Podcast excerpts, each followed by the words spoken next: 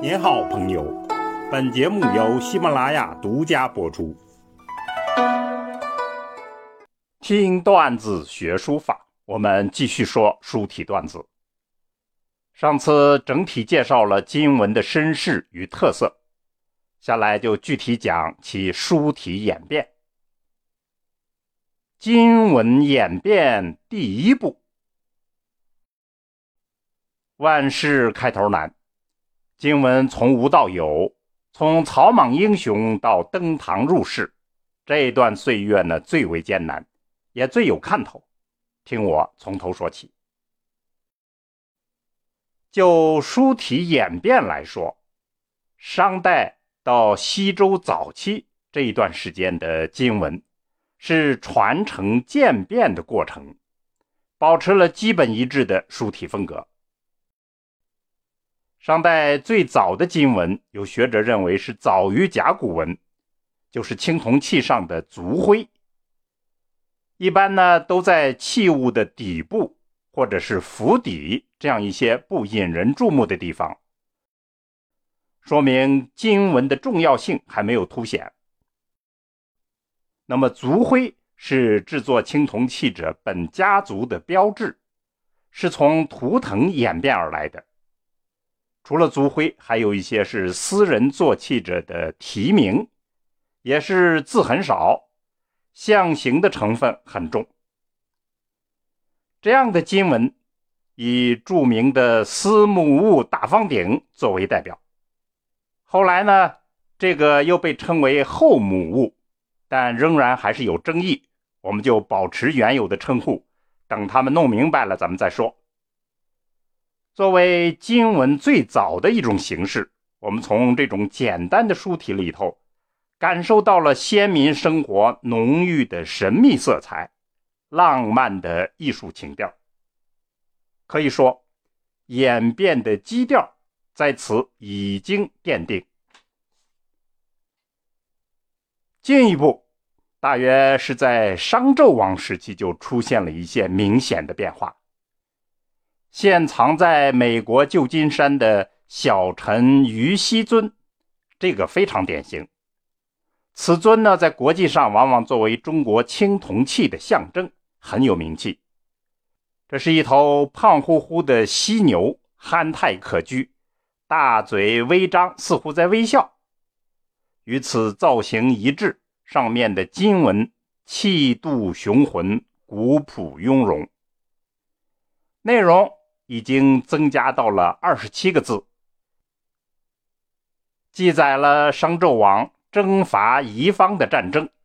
那么此次战争呢，在甲骨文的卜辞里也有记述。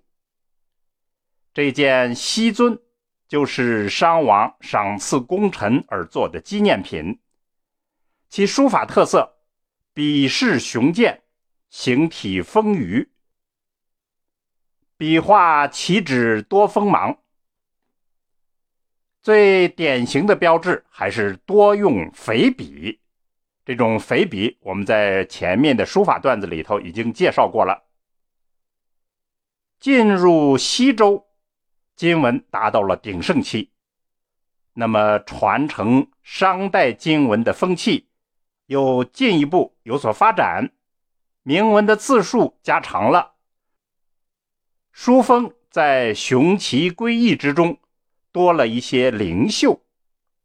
依旧呢是字形大小多变，行笔提案也比较复杂，波折突出，看得出节字是越来越严谨精致，显示出清秀俊美的气息。而章法上呢也是和谐自如。代表的作品。我们在碑帖段子里头已经讲过，就是大禹鼎，大家可以回听，我们这儿就不赘述了。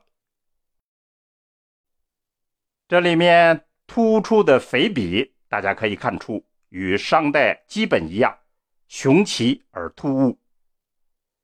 另外，这个时期呢，还有一件现在宣传比较多的，就是何尊。这是一位名叫何的贵族所作，是周成王的一篇训诫文告。出名的原因呢，是这上面第一次出现了“中国”两个字的名字。此铭文的书体基本上传承了商代金文的雄浑与自然，个别字呢非常夸张，象形的气息也很浓厚。值得特别关注的是，此时的一个叫厉鬼，一个叫厉的人做的鬼，又称为。武王征商鬼记录了武王伐纣这样一个重大的历史事件。那么，厉随着武王参战了，胜利以后，他获得了奖赏，就铸造了这样一个青铜器来记录并祭祀自己的祖先。厉鬼的铭文书法出现了一些新的气象，质朴平实。字形扁长，没有了肥笔，朴素大方，书写便利，这代表了金文书法下一步的走向。总体来讲呢，社会文化的需求是书体演变的主要推手。商代的社会生活有浓郁的游牧色彩，普遍好酒成风，笃信鬼神，流行占卜。周武王伐纣以后，建立西周，敬鬼神的文化就转而重视人事，社会文化的格调呢也比较温和。周公治理作乐，正是在此基础上必然的举动。那么，在这样一个背景下，青铜器铭文就从简单的族徽，一步一步向较长的政治、军事、祭祀。等等的长篇铭文去发展，行文风格呢也从质朴走向庄重典雅。那么这一点从《诗经》中间的风格变化也是可以看出的。有了这些变化，金文书体的演变也就自然而然了。我们把此时。金文演变的历程，简单概括为三点：第一，就是由简单走向复杂；第二，是质朴粗粝走向雄健凝重；第三，是自由夸张走向和谐规范。总而言之，文明随着时间在不断进步、不断提升。不过，书体的审美不能那样用进化论的观点来简单的看问题。美更重要的在于个性，尤其是第一步开拓时期这种无可替代的创造之美，价值更加巨大。